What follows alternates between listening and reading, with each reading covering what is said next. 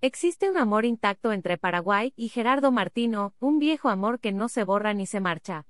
Martino fue más feliz con ellos que con su paso en el Tri.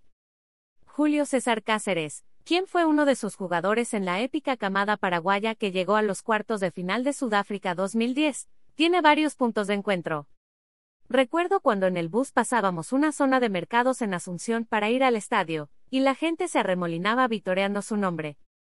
En su alocución hay un tono de sentimentalismo siendo que Cáceres siempre fue un defensa aguerrido, porque con el Tata en realidad uno se sentía en familia, las concentraciones eran amenas, tranquilas y respetuosas, en ese sentido quizás sigan siendo así, y tengan más el cariño de los jugadores mexicanos que de los aficionados.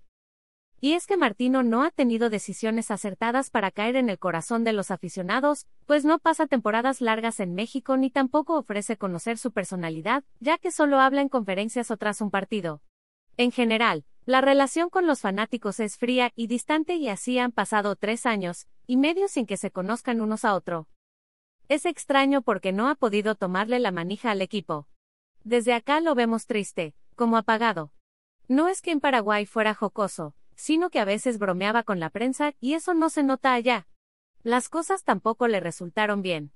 Acá se ganó mucho a la afición porque tuvimos buenos resultados contra Argentina y Brasil, en cambio sé que contra Estados Unidos le fue mal. Está claro que la gente no perdona esas derrotas, mencionó Cáceres.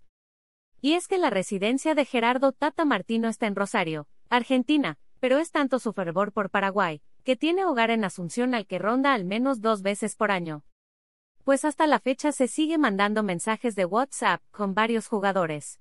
Cuando clasificó con México al Mundial lo felicitamos y fue muy moderado.